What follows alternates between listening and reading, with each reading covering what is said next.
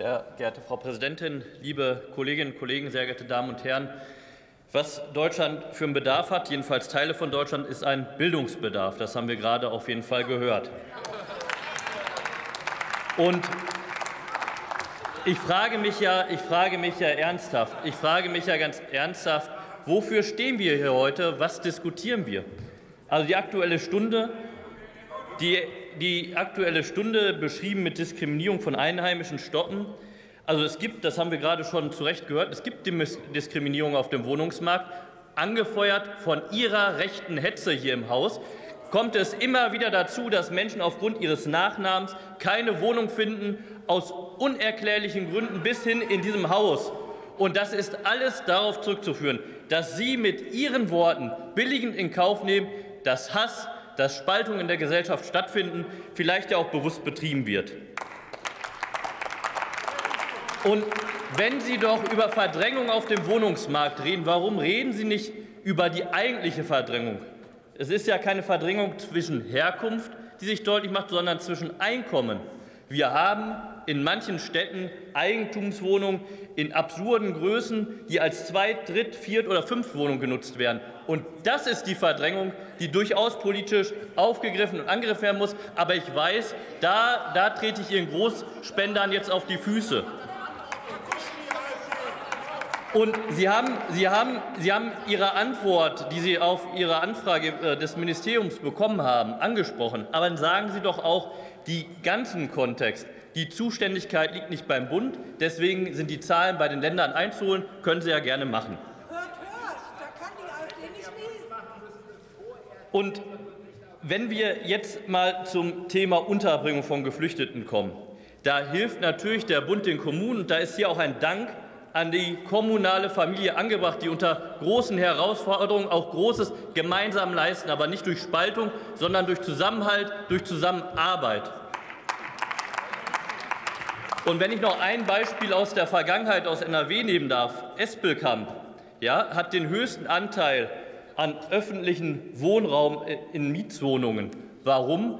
weil geschichtlich dort mal viele Unterkünfte für Geflüchtete entstanden sind, Wohnraum, der dann eben in die öffentliche Hand gekommen ist und sorgt dafür, dass dort die Mieten bezahlbar sind und die Wohnungen in gutem Zustand sind. Also man kann auch Chancen sehen, wenn man nicht nur Probleme großredet. Und die aktuelle Wohnungsbaupolitik, natürlich ist das eine Herausforderung. Das stellt doch hier auch gar keiner in Frage. Wir stellen uns der Verantwortung gemeinsam. Wir reden darüber, wie wir Fortschritt erreichen. Wir reden darüber aber auch mit einer entsprechenden Erwartungshaltung. Wir versprechen nicht, dass morgen alle Wohnungen gebaut sind, weil das ist unredlich, sondern wir geben einen Weg vor, wie wir das erreichen können, versuchen die politischen Rahmenbedingungen gemeinsam zu setzen. Und ich finde es in Ordnung, wenn man darüber eine leidenschaftliche Debatte führt, wenn man darüber spricht, was in der Sache der beste Weg ist, um positive Akzente auf dem Wohnungsmarkt zu setzen. Das ist doch die Debatte, die Menschen in Deutschland auch von uns erwarten dürfen, erwarten müssen und nicht diese Nebelkerzen, die sie jedes Mal zünden. Und in diesem Zusammenhang finde ich das Ampelbashing von den Kollegen Rover absolut unangebracht. Hier müssten wir als demokratische Parteien eher zusammenstehen. Und Sie wissen ganz genau, dass wir § 246 BauGB schon verlängert haben. Der aktuelle Zeitraum ist der 31.12.2024. Deswegen verstehe ich Ihre Ausführungen hier überhaupt nicht. Wir haben übrigens auch andere Dinge auf den Weg gebracht. Wir haben die Bundesförderung für effiziente Gebäude. Wir haben Förderung klimafreundlicher Neubau jetzt am 1.3. gestartet.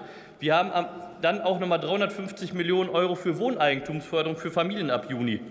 Wir haben das genossenschaftliche Wohnen im Blick, was wir unterstützen. Wir haben eine soziale Wohnungsbauförderung, 14,5 Milliarden bis 2026. Und da kommt doch noch was von den Ländern obendrauf. Und das muss doch jetzt auch ausrollen. Und das muss doch am Ende in Wohnraum münden. Denn Hass und Hetze, die bauen keine Wohnung. Zusammenhalt, das schafft Wohnraum.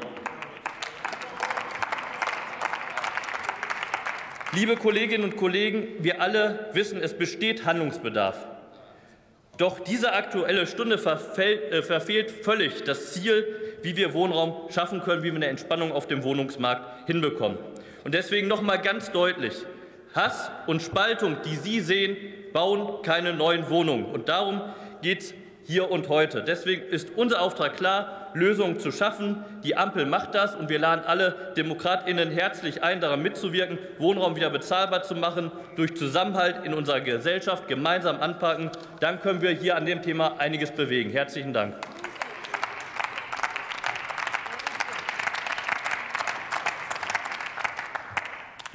Das Wort hat die Kollegin Petra Nikolaisen für die CDU-CSU.